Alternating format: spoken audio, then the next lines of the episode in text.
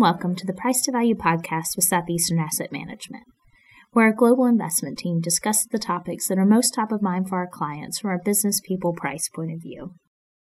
We at Southeastern are long term, concentrated, engaged value investors, and we seek to own high quality businesses run by capable people at a discounted price to intrinsic value, or P to V. I'm Gwin Myerberg, Global Head of Client Relations and Communications. And on today's podcast, we'll be sharing a conversation between Southeastern's Vice Chairman Staley Cates and FedEx's CEO and founder Fred Smith and EVP and CFO Alan Graf. We own FedEx in our U.S. and global portfolios. They joined Staley in our Memphis office, and Fred Smith started out the conversation by saying how important he believes it is for he, his executives, and the IR team at FedEx to make themselves available to their large shareholders. We're very grateful that they did, and we hope that you will enjoy the conversation.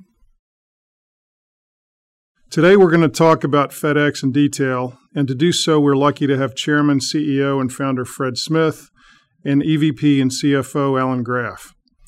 Fred Smith needs no introduction, but we'll get one anyway. Everyone knows some of the key points highly decorated Marine, all kinds of continuing service to the military and to the nation since his two tours of duty in Vietnam, founder of FedEx, the Yale paper, etc. But as longtime students of FedEx and as Memphians, we would point out that even the most repeated stories don't give a complete picture, often leaving out some other amazing things. On the business side, what we find most remarkable is that if you look up an Innovators or a Founders Hall of Fame, he's in it. If you separately look up most respected CEOs of companies with hundreds of thousands of employees, where the company is repeatedly cited as a best place to work and a most admired. He's in that Hall of Fame also. And you can count on one hand the number of individuals who have achieved both of these things legendary founder entrepreneur, but also renowned CEO with long term success, running a huge organization and creating tens of billions of dollars in shareholder value. On the personal side, as a Memphian, I've watched him and FedEx do so much civic good, especially in the name of taking care of their associates that it can't be fully articulated. Alan Graf has been EVP and CFO forever. No, wait. Actually, since 1991, around the time we took our initial position. Alan has been a key pivotal top executive at FedEx throughout our roughly three decades of owning the stock. Part of such an unusually long and successful tenure has been Alan's ever increasing roles in operations and his deep knowledge of them, not just performing the narrow definition of CFO duties. He has been on the board of Nike since 2002 and Mid America Apartment Communities also since 2002. Like Fred, his personal civic contributions are incredible. He has had various extremely important leadership roles at the University of Memphis and at Methodist Healthcare System, among too many other things to count. So, welcome to you both, and thanks so much for being here. Thank you. And we will remind listeners that there are slides on the website which will go along with the Q&A as well as a FedEx video. So to start this off, um, can you let's talk about why does FedEx believe it will win in e-commerce? Well, I suppose I will start it off and then let Alan come in with any comments. But there are only two networks in the United States that can pick up sort, transport, if necessary, sort again, and then deliver to every address in North America. And that is FedEx and UPS, full stop. The Postal Service essentially got out of the upstream business of doing all of the pickup, sortation, and line haul over 30 years ago and instead developed a system which incents first mailers and more recently parcel shippers to do all of that and then insert it into the postal service at what's called a DDU or the the unit that's uh, SCF that's the next level up and you get a discount if you do that. So it's important to to realize that if you do not have those sortation capabilities and in the case of FedEx, we have in the United States in the express business Memphis, Indianapolis, Fort Worth Alliance, Greensboro, Newark, Miami, uh, Oakland, very large facilities in, in Los Angeles and in Chicago and then Anchorage. So there is a tremendous misunderstanding that you cannot be in the in the business we are in unless you have that upstream capability.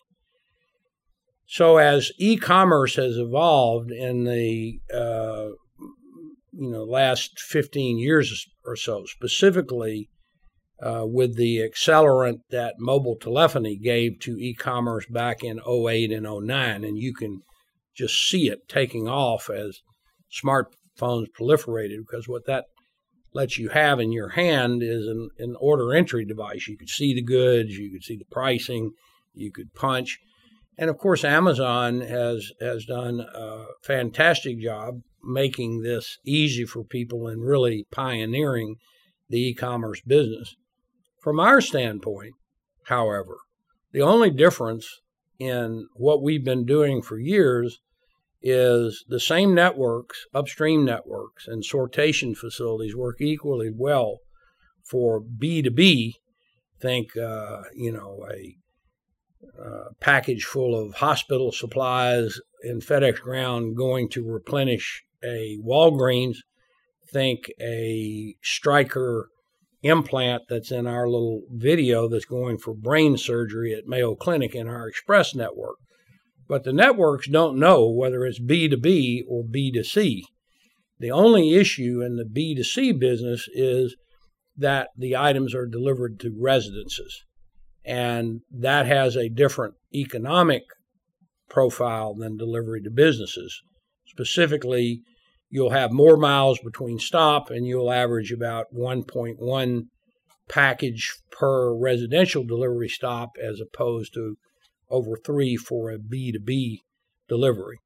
So, as e commerce has become uh, more and more a factor in all business, B2B and particularly B2C, then we have increasingly moved into the to the residential delivery business first by setting up FedEx Home Delivery, which was an adjunct of FedEx Ground that was initially only B2B.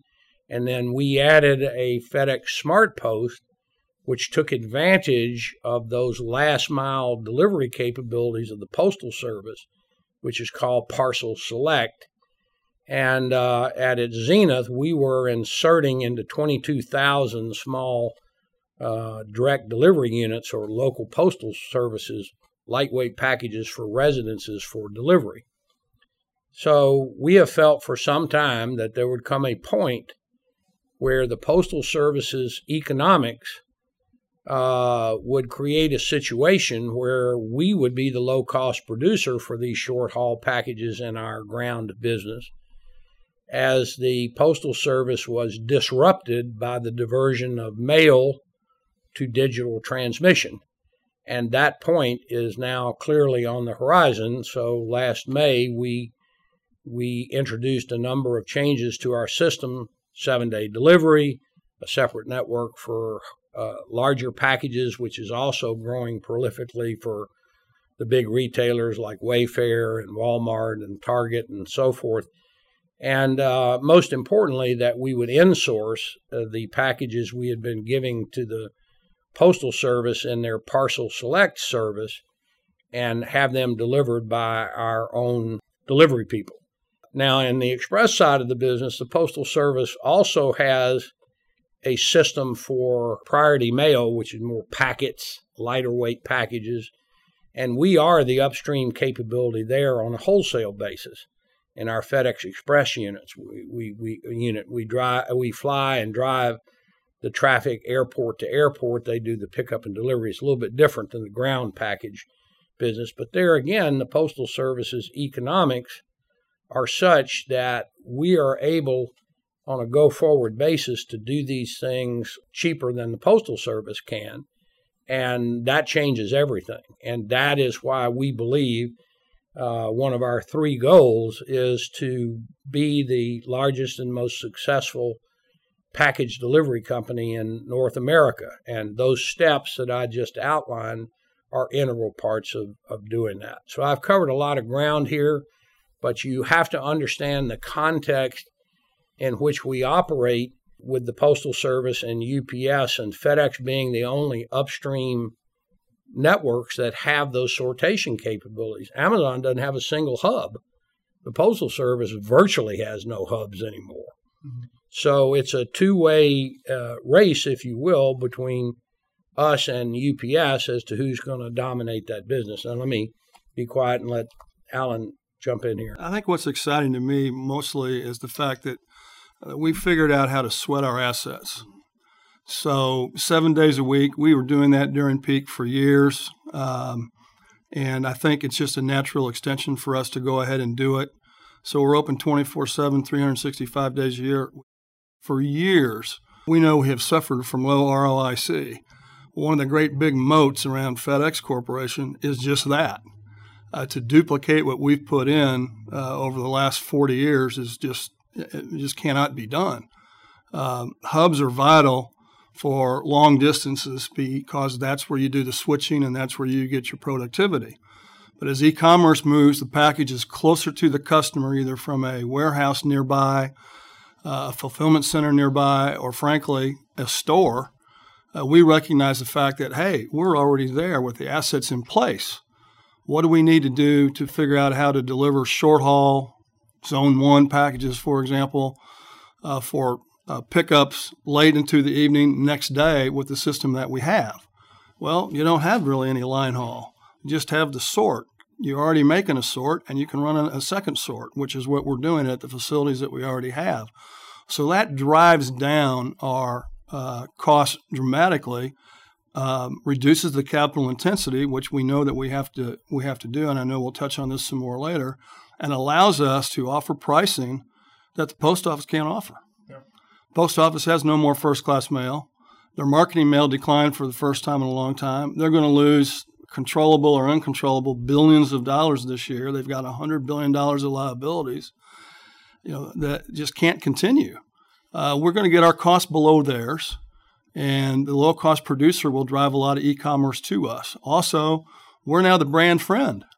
You know, the brands that want to have their own websites. I can speak for Nike, for example. If you go on Nike.com, you're going to only see Nike stuff. You're not up against anybody else. Nike's wholesale people will can have a shoe in a store that we can get and deliver for the same day. And there's so many opportunities here. So, with the growth of e-commerce it's going to continue, uh, with packages becoming more close to the customer than they have been in the history of FedEx, we have the perfect mousetrap to attack that market. So related to that number that with the slides that you guys gave us on number five, it talks about addressable market, which I thought was really interesting to put it that way.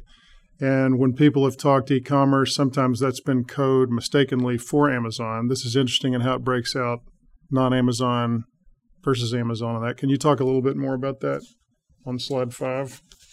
Well, um, you know, Amazon has made their intentions uh, clear since the summer of 2018 when they announced that they would buy 20,000 Sprinter vans. And uh, shortly after that, I happened to be at a Bloomberg forum in Singapore. And the Bloomberg reporter asked me, Doesn't that concern you? And I said, No, it doesn't concern us because we're not getting that business anyway. They're just giving it to the Postal Service for parcel select, exactly the way we do with FedEx SmartPost and UPS does with SurePost. And in fact, Amazon Direct Inject, FedEx SmartPost, and UPS SurePost were probably 80% of the entire ground parcel business of the Postal Service. And I said the Postal Service should be extremely worried about that. Well, the interesting thing to me was those comments, which I gave to, to Bloomberg and to uh, The Economist, have been completely ignored. And so I'll ask you a question right now to, to demonstrate how important this is. What did the Postal Service lose in August? Oh, boy. You don't know, right? You're a very sophisticated man in this business, but you don't know that number, right? I do not. Okay, well, and I'm not being critical. I'm just showing you it's not people don't think about this as it relates to the e commerce business. The answer to that question is the Postal Service lost in August alone $1.7 billion. And their marketing mail, and as Alan mentioned a moment ago, their first class mail is all but gone. So it's marketing mail and parcels that have kept the lights on there. And marketing mail declined 7.5% in August year over year. So mail worldwide is declining by four or five to seven percent compounded annually, and it's been doing that since the start of the century. And various countries around the world have dealt with this issue differently. The vast majority of is thrown away. It's marketing materials.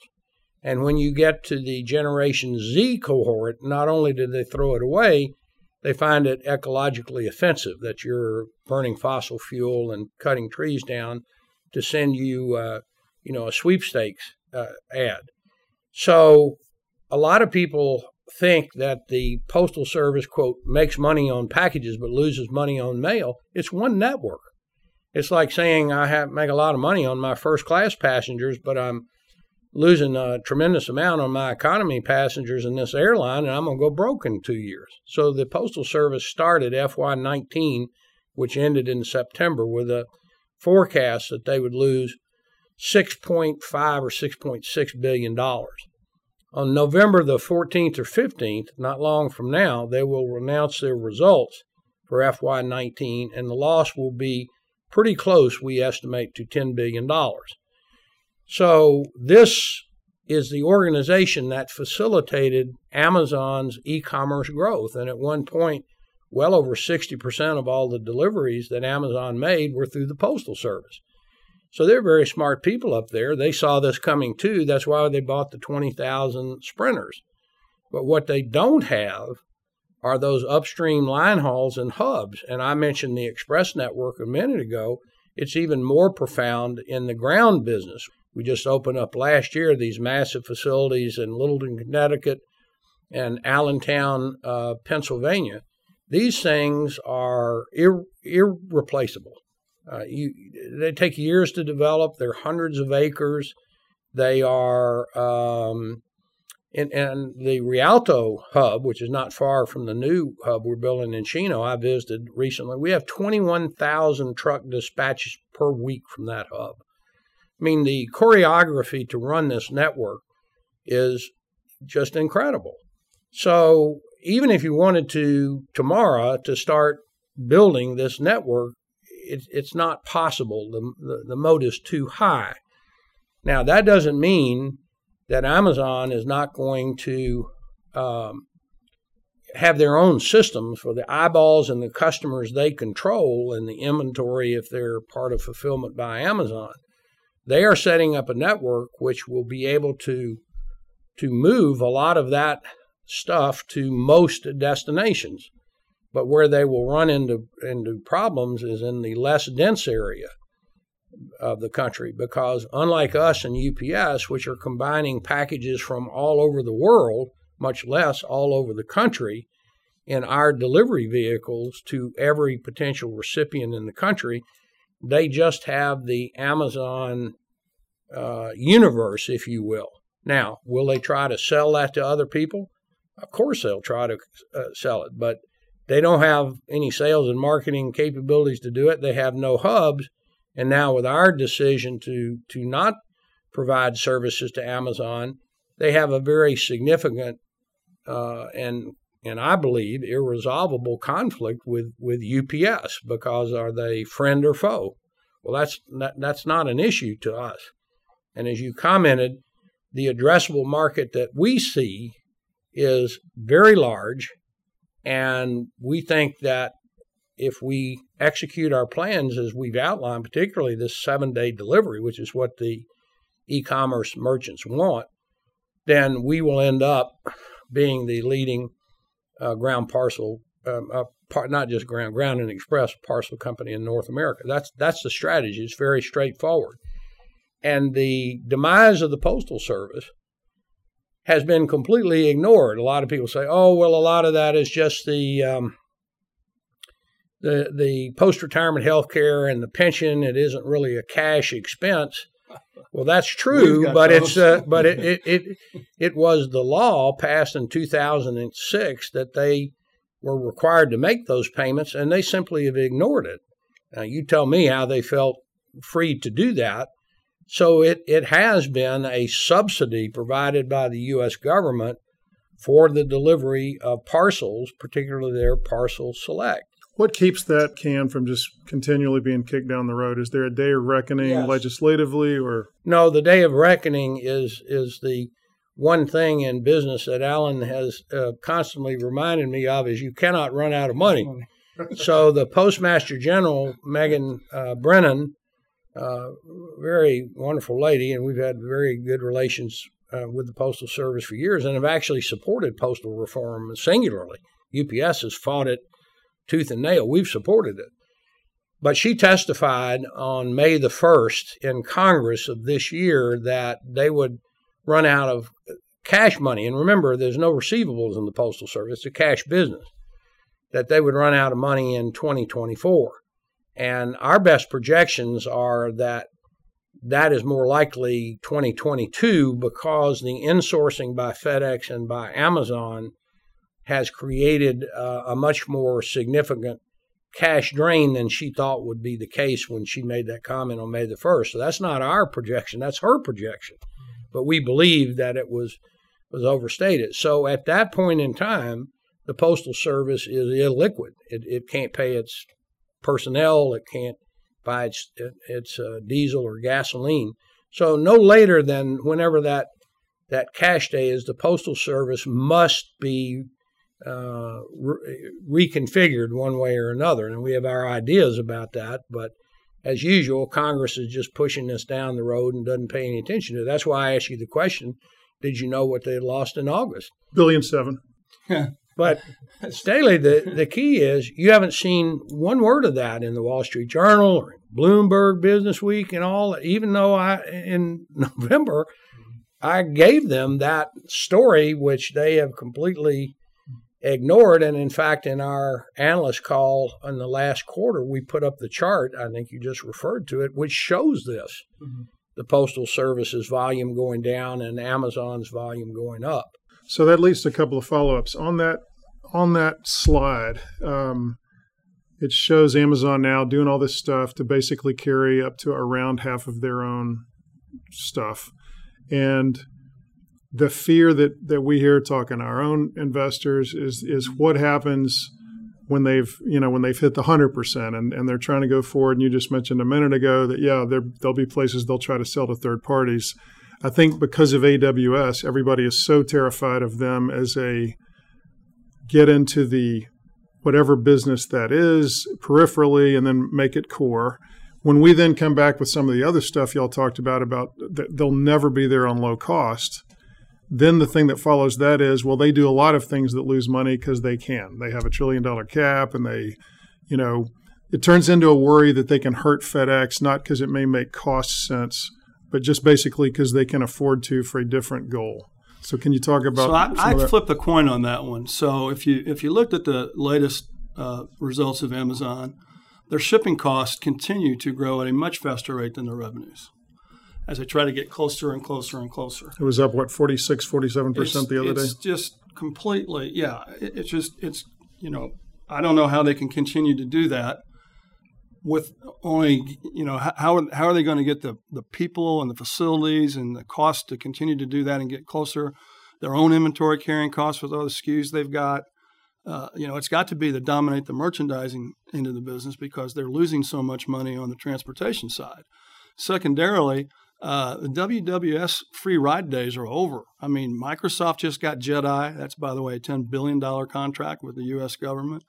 Uh, you see, you see, uh, so Microsoft's in there big time. You see Oracle. Everybody else is coming after that.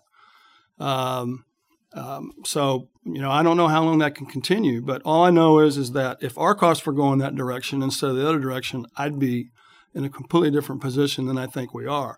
I know that we're going to continue to drive our costs down, particularly in commerce, because we can see it and we have been doing it.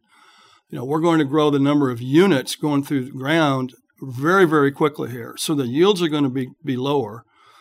Uh, the margins may be a little bit lower, but the absolute cash flow and, and the uh, that we're going to generate out of that on much lower capital investment is going to be a great ride for a, a number of years, as, as far as I'm concerned. The interoperability between the companies, you know, we always talk about why don't you just put them together? If we thought it would make sense and we could prove it to ourselves, we would have done it.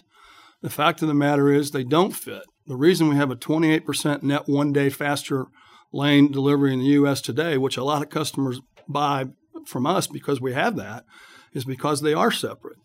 Um, ground facilities are a completely different uh, location by design in cheap land away from high expensive airport land in our networks.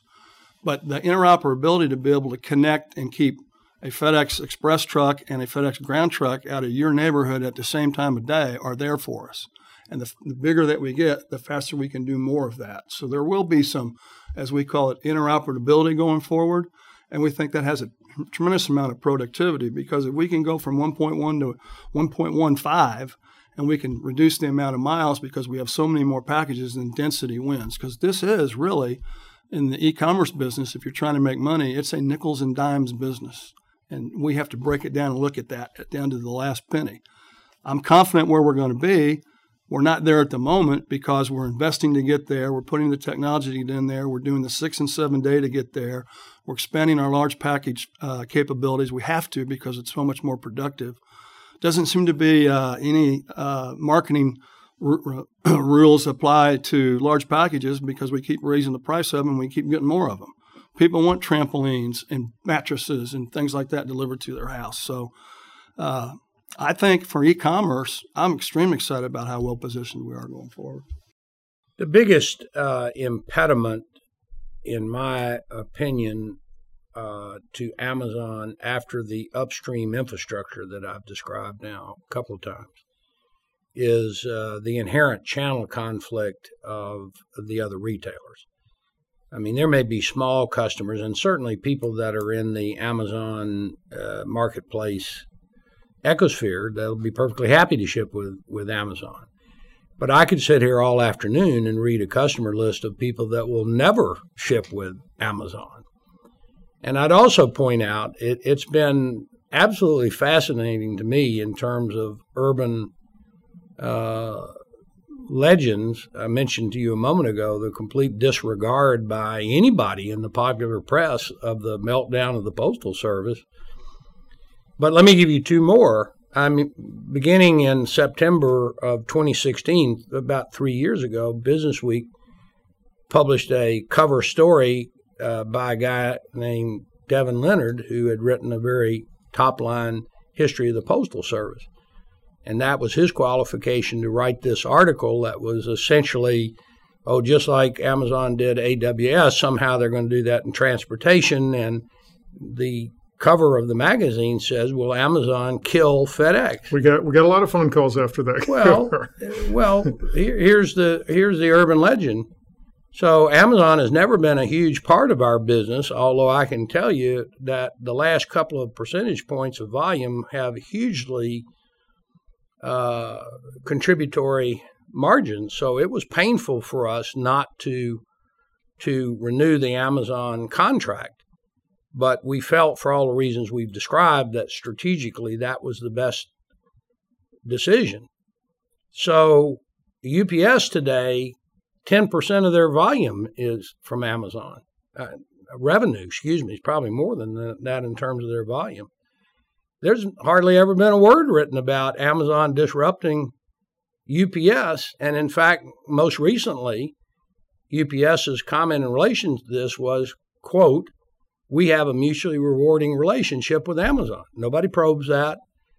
But there's just this constant drumbeat, particularly from Bloomberg, that since September of 2016 by Mr. Leonard, who, by the way, never contacted FedEx, never asked our questions, never asked us anything, has been this constant drumbeat that somehow we're going to be disrupted by by Amazon, but UPS, which has got much more exposure, oh, there's no problem there. I have found that amazing. I mean, it's, it's beyond it's comprehension. Just, that's one of the biggest. It's beyond compre- comprehension. I, I don't know how it's occurred, and but that is just the the two things that are just bizarre that nobody pays any attention to what's happening with the postal service, which is by some analysts uh, still is a revitalized postal service. It's it's terminal. It it has to be restructured. The postal service itself agrees with that and has advanced a postal uh, uh, bill to do that, which, as I mentioned, we have supported.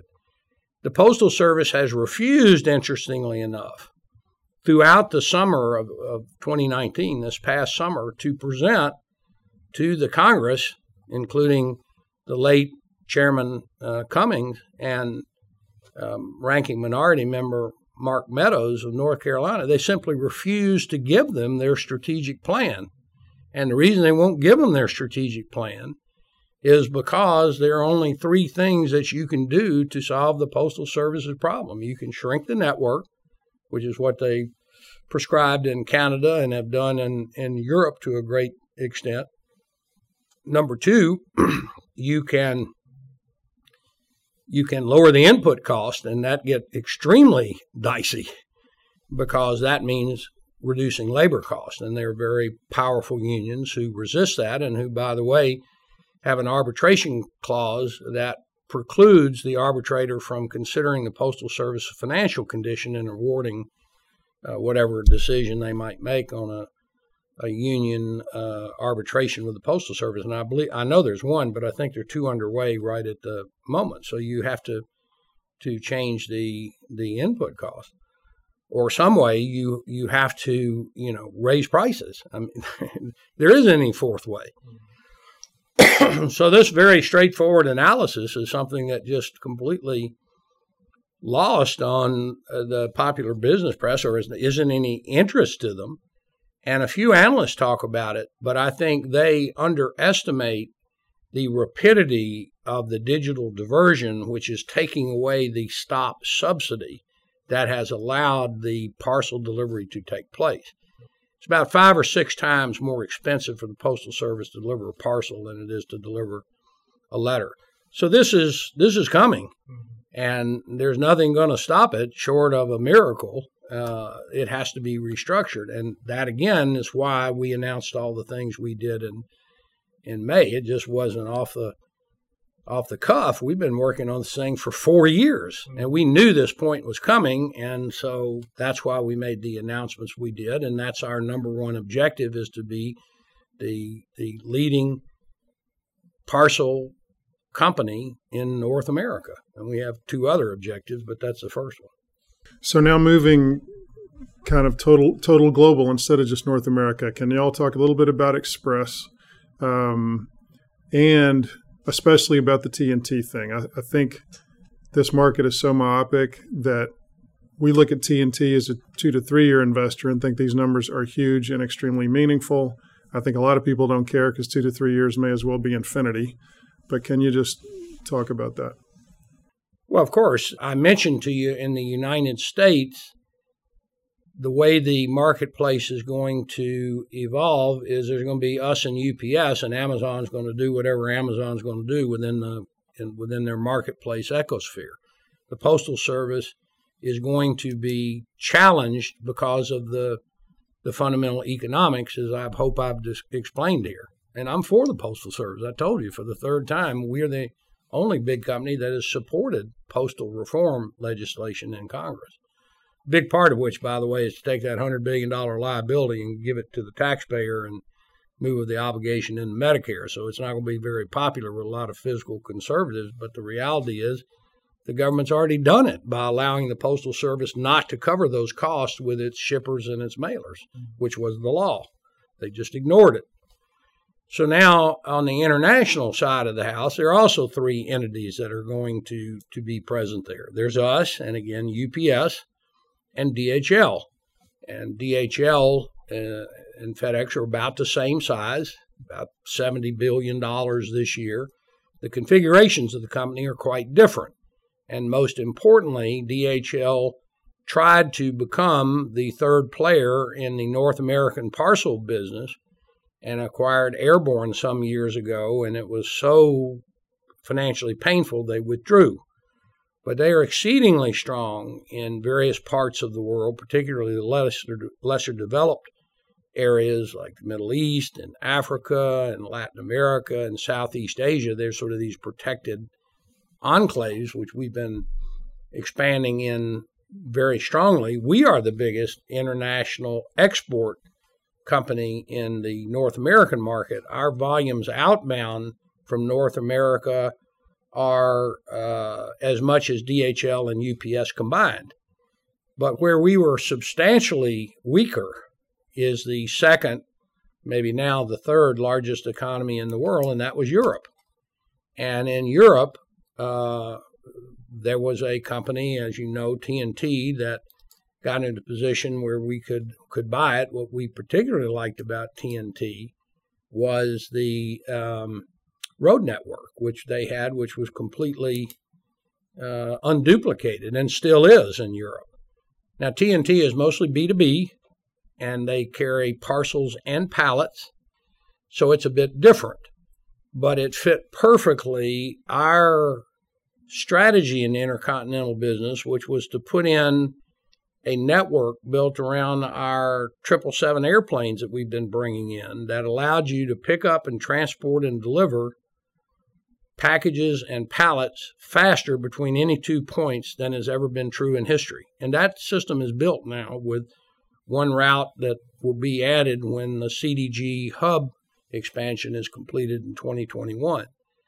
So our strategy in that thing is to have the fastest network with our own aircraft and to use our interline capabilities to move the the less time sensitive on a non asset intensive basis. So both our intercontinental and our European strategy has been hurt over the last year and a half, primarily because of the great economic slowdown in the goods producing sector.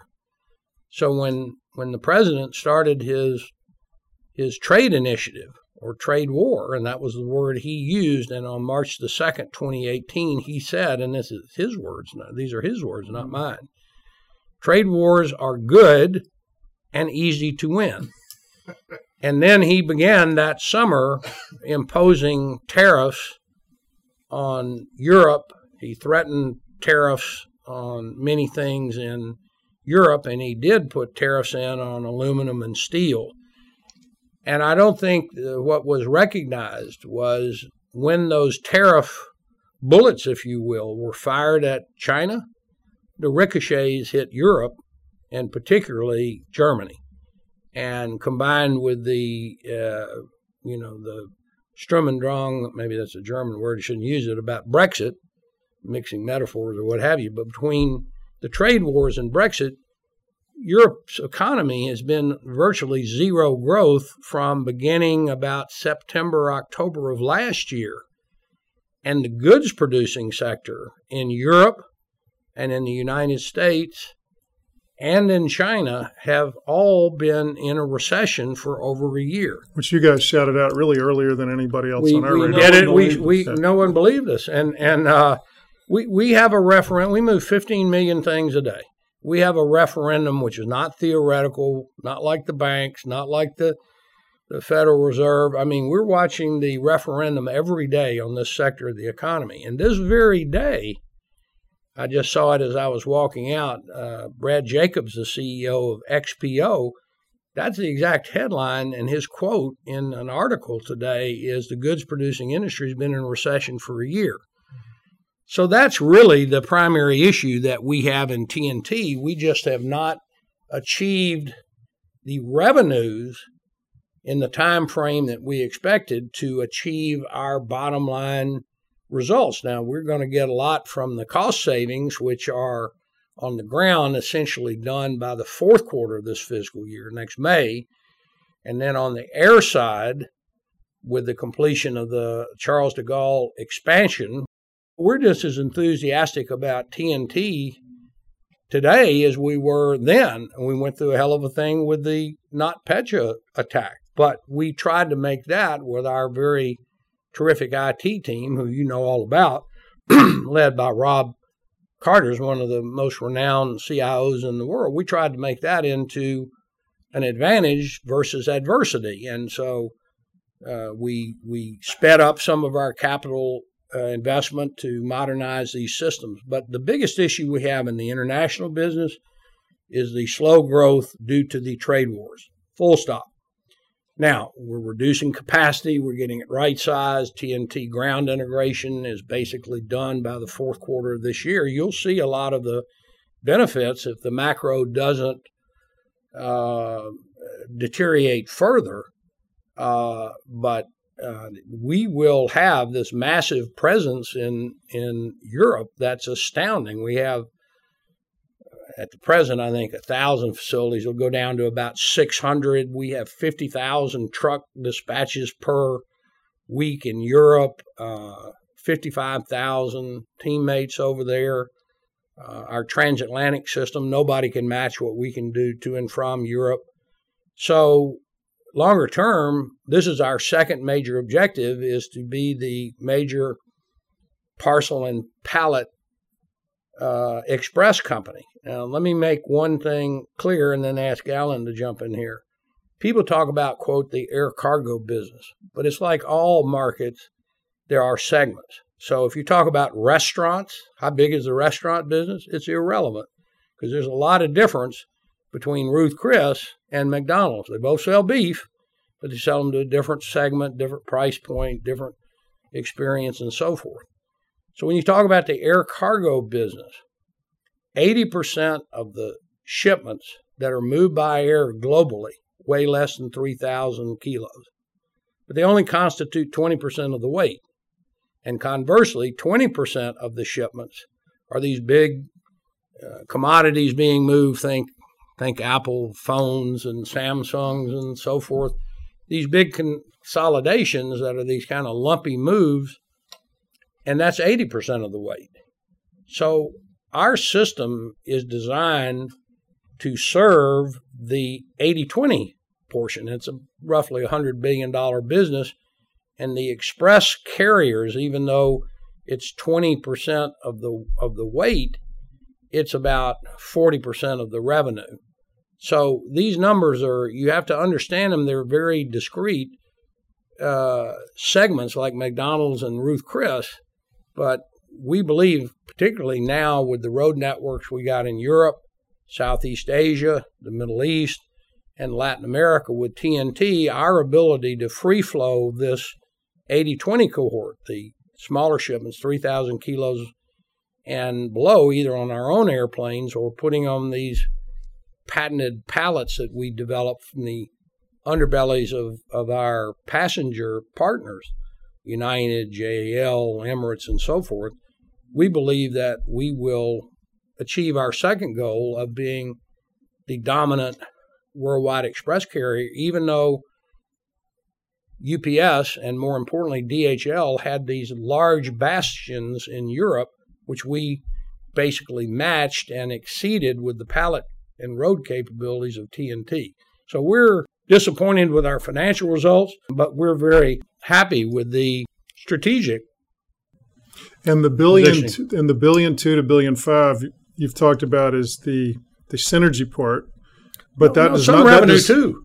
Well, I was going to say how much how much have you sized the You've talked about the revenue opportunity, especially on Europe to Asia routes. You talked about that on the last call. Has that been quantified anywhere, or is there really a way to go at that? Well, let me let me let me add a little bit to what Fred said and, and try to get us a little bit further down the road. First of all, you should know that Fred and I have been looking at TNT for damn near 30 years. Mm-hmm. Because the first assignment I got when was from Fred and the board of directors as CFO was to go restructure Europe. The most miserable thing I've ever done. I don't ever want to do it again. we were losing a million dollars a calendar day, and this is in '92. Mm-hmm. So don't ever forget nothing, which I learned from my boss. Don't ever forget nothing. We we were anxious to buy TNT. It was expensive. When UPS made their offer, which was substantially higher than the one that we ended up making, we talked at length about, well, let's top them because we needed it. We decided not to. It was a bridge too far. As Fred said, when the price got right, the price helped us take the risk that we took. We knew it would be expensive and it would take time. I missed it. It took more money and more time. NotPetya notwithstanding. I was going to say, couldn't have foreseen part of that. But. not not that notwithstanding, uh, that really wasn't the biggest issue. It was really hard. As I look back on it with perfect hindsight, we weren't aggressive enough. But that's all behind us. We are aggressive, full speed right now. As you look forward, which is what I think our job really is to do, we learn from our mistakes. Don't ever forget nothing.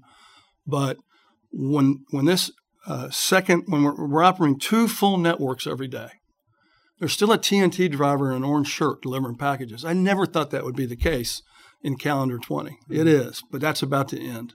And as Fred said, we'll get the aviation operability a year later. All those numbers that we talked about are still true and even bigger because the business has continued to grow.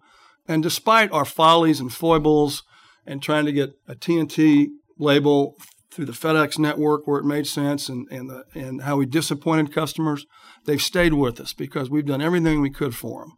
And they know where we're headed. So I know what the customers are saying. I know what I'm seeing in terms of what's going to happen on the cost structure, particularly as you go into FY21 over there.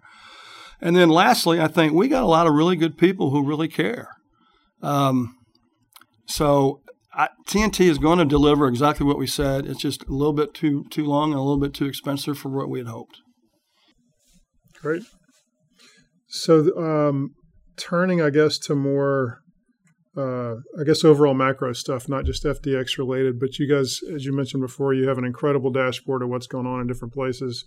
So, can you kind of talk a little bit more about world economy, world trade situation, well, it's it's um, the same in the goods uh, producing sectors. I mean, they're you maybe, showed the PMI charts in these yeah, slides. sure. So uh, they're they're down in all three of the big sectors: Europe, which led the way, and then the United States, and of course, the numbers that they put out in China are very opaque, but they're down there too. I mean, they have admitted that, and that's been the result of the friction that's been in the, put into the trade environment by the tariffs and the anti-trade uh, rhetoric, primarily of the of the Trump administration.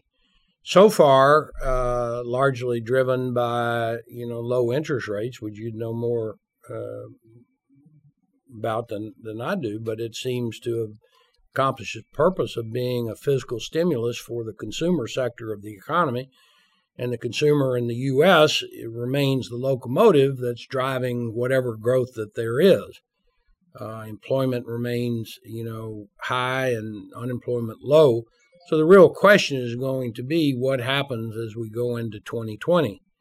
At the moment, uh, there isn't any reason to believe it's going to materially change absent the resolution of these trade disputes because nobody's going to invest uh, with this kind of uncertainty. And what people missed was the goods producing sectors of the economy are quantumly more global than the services sectors are. So, uh, imports, exports are 13, 14, 12, 13%, thereabouts, you know, someplace 26% of the total U.S. economy. That's not the way they're accounted for in GDP because imports are reduced. Otherwise, you'd count them twice at final sale. But they're a huge part of the economy. But when you start talking about manufactured goods, it's much higher than 26 or 27 percent. I mean, you can't make Bombardier business jets for North America. You have to make them for the world. You can't make uh, machinery to to make chips just for North America. You have to make them for the world. Increasingly, you have to make medical devices and, and medicines for the world, not for the domestic uh, market. And even automotive, which have, you know, brands in Europe and China and the United States, which differ to some degree, in large measure have common suppliers of the components and uh, the parts and pieces that are necessary to make automobiles. So the goods producing part of the business, which we're tied into, uh, particularly in our express business and our and our freight business, it has been in a recessionary mode for a year, and absent uh, trade resolutions, and I think in in particular re-embracing open trade. I mean, the United States today is overtly protectionist, and China is overtly mercantilist, and neither one of them has been shown to be uh, an effective way to increase prosperity. Open markets have demonstrated that effect.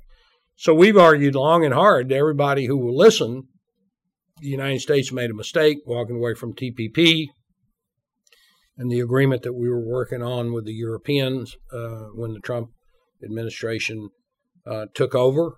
I mean, our opinions have been respectfully listened to, but we haven't been successful in changing the the the course.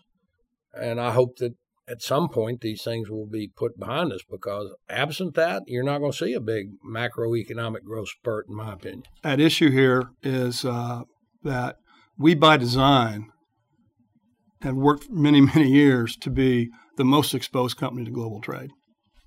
And all those industries that Fred mentioned to you, the manufacturing thing, they source and sell on a global basis. All that stuff is high value. It can't go on a ship. It can't go on a deferred forwarding thing. It's got to go in 24 to 48 hours. Mm-hmm. That's what we build our network for. We don't have enough of that traffic right now. Yeah. So, uh, you know, barring a big reversal, you know, you're going to see us reduce the size of our capacity post peak here which we can do because we got a lot of ancient airplanes that we really don't want to be flying around anyway. We can park them um, I think important to note is that, as Fred has said two or three times, and I think it gets missed, particularly for a long term investor, that network, except for one or maybe two lanes, is built out mm-hmm. forever. Yeah. We're, we connect most of the world in 24 to 48 hours with plenty of capacity right now. What we can't stop doing is, is building our fleet, getting our fleet modernized. You know, tri motors don't work. They're hangar queens. They burn too much gas. There's always there are always uh, uh, pilot issues uh, about lights blinking when they shouldn't be. I mean, it's just they're old, mm-hmm. and so for the next year and a half or two, we feel strongly, despite the fact that we aren't generating enough free cash flow as people would like over the next year or two, that as a result of our refleeting, the years beyond that, when we get into FY23, when the refleeting is largely over, our capital intensity goes way down. At the same time, all this stuff comes back. Mm-hmm. So we see that what's happened to us over the last 12 months reversing that period of time, and we're on this great upward uh, mobility in terms of free cash flow and ROIC with a completely built out global network that no one can touch. That's the third big goal I mentioned to you to be the um, the most successful North American package company. The second is to be the most successful global express business for packages and, and pallets. And the third, as Alan mentioned, as we get to through 2022, all of our A310s and MD10s, which at one point we had 159 of them, 159 of them. The A310s are economically obsolete, unreliable, as Alan mentioned. The MD-10s were very, very old, some of them built in the early 1970s. So we will have retired those 159 airplanes, and we will we will need to buy far fewer airplanes per year to over a longer period of time replace the MD-11s and to a lesser degree the A300s. Yeah, our capex ought to come down while yeah. revenues and profits are going up post 22. And I totally agree with you. That is unappreciated. I think it's it's it's more just because it hadn't happened. It, it would be such a watershed. It would be such a right. we agree. go the other way that people. It is hard to. It's we there in the footnotes. You show the commitments of what the airplane right commitments are. Look, but, we had it. We had it. You know, I have to say, Fred brought it to my attention first about what Trump was saying about trade. Well, I was so euphoric in the fourth quarter of fiscal 18. We are having the best quarter in the company's history with momentum. Express was going to be, you know, was it double digit margins on its way to teens? Uh, and then the summer came and we started seeing our uh, a little bit of downfall, but the U.S. was still carrying everything. And it wasn't until the fall, you know, right basically post our earnings release, that all of a sudden my lights started flashing on my dashboard. And it just the the impact of those tariffs and those threats, everybody got nervous. People locked up. They they stopped doing the plans they were doing. They slowed their production lines down. They didn't move their manufacturing. All those things, and that's where we're living in right now. So, okay, you know, if that's a management error, that's fine. But we're fixing that going forward. So we, we talked a ton about the Postal Service uh, and, and DHL in the international sense. Anything else about UPS to discuss competitively, or have we covered that? Well, I just want to stress that we are, you know, we have a better mousetrap. Uh, we have our independent service provider model. We can sweat our assets. We're, we're a lot faster than they are in many lanes because we're more flexible. We're not as reliable on the rail as they are, although we probably can utilize the rail a little bit more, and we will. Uh, we're building out our large package uh, business. We're going to seven days. We know exactly how we're going to seven days. We know exactly what we're going to cover in seven days. And we've got a lot of customers lined up and ready for it because they love it. I mean, you know, out in our neighborhood, you see that postal truck out there if you're there on Sundays, driving around, know doesn't know where they're going. They got a package. They're not sure which door it is. There's no manifest.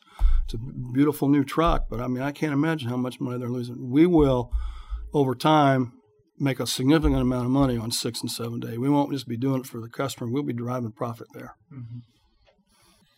Well, um, can you can can we move into succession plans, all things management? You've had a lot of um, a lot of different announcements at the top. Um, can you just talk about those? Well, first of all, it's important that you understand FedEx has today and it's had for its entire history a very formal succession program for the top leadership of the company, not just me, but for every one of the top 40 or so senior executives in the company. And our rule is you must have two uh, successors ready to be appointed at any time in the event of your incapacitation and, or, or death. And uh, so that's true of Alan, it's true of our general counsel, it's true of our marketing head, and so forth. So uh, we lost two officers last year David Cunningham who was the head of Express, and David Bronczek.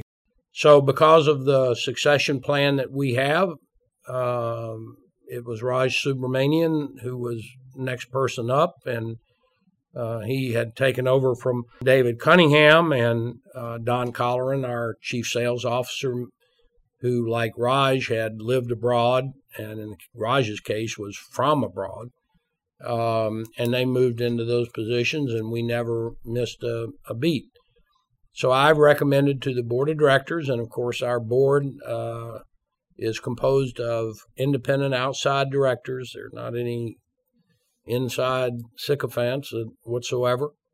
Uh, my recommendation to the board in the event of my death, which I hope was some time off, but uh, or incapacitation, is that Raj uh, become the CEO, as Alan will join in saying because I know how he feels. He's one of the most brilliant people you've ever met.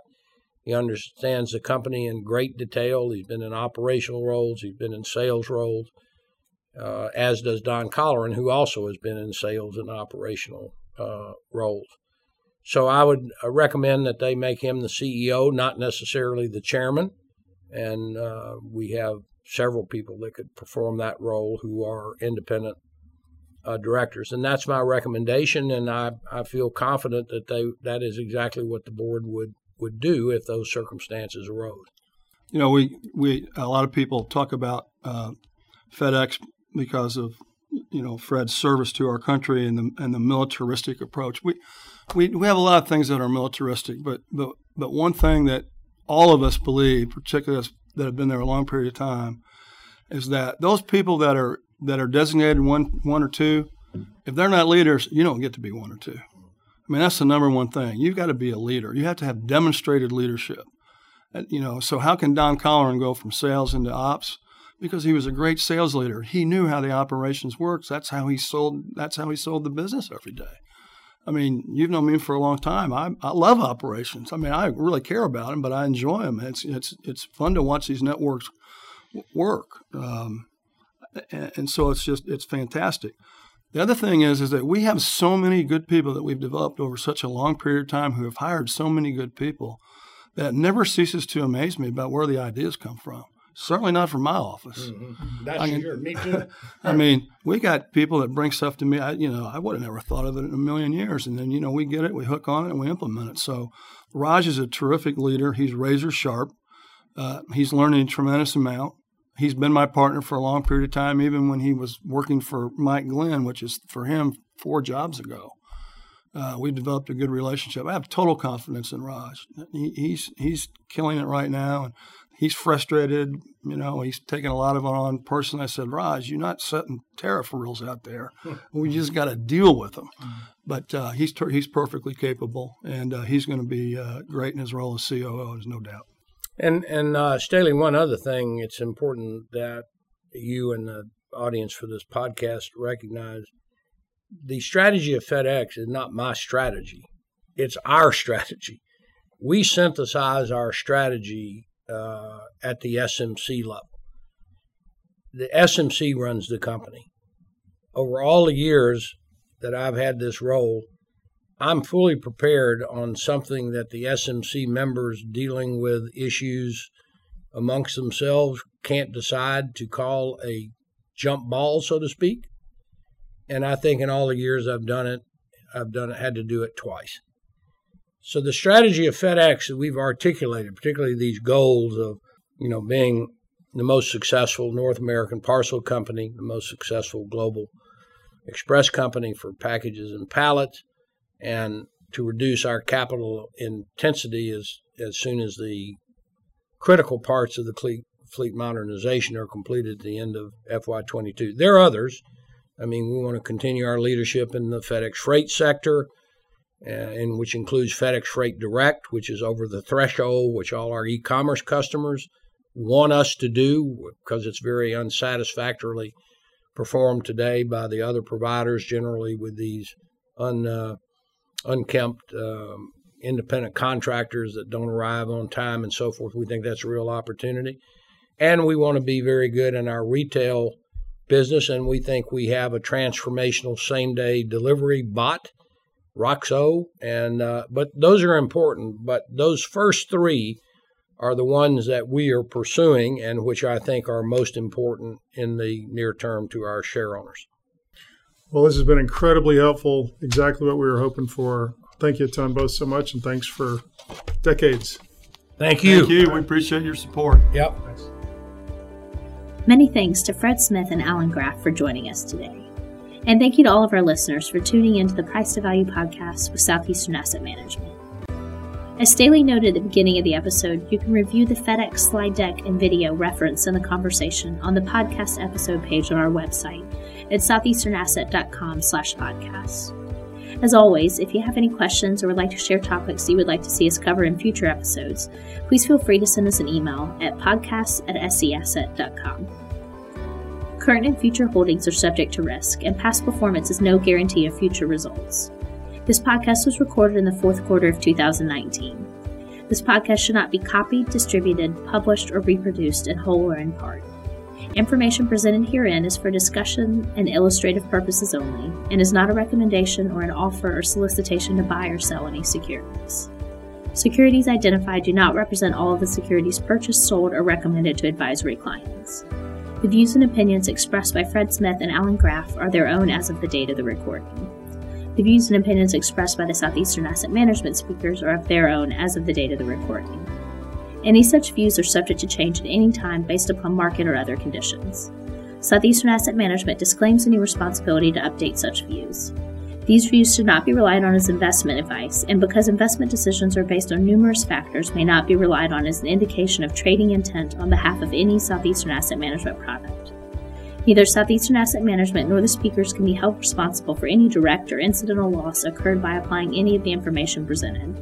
Further information regarding the Longleaf Partners funds, including the prospectus, as well as performance and holdings information, can be found at www.southeasternasset.com. Please read the prospectus carefully before investing to learn about the investment objectives, risks, charges, and expenses of the Longleaf Partners Fund. Copyright 2019, Southeastern Asset Management Inc., all rights reserved.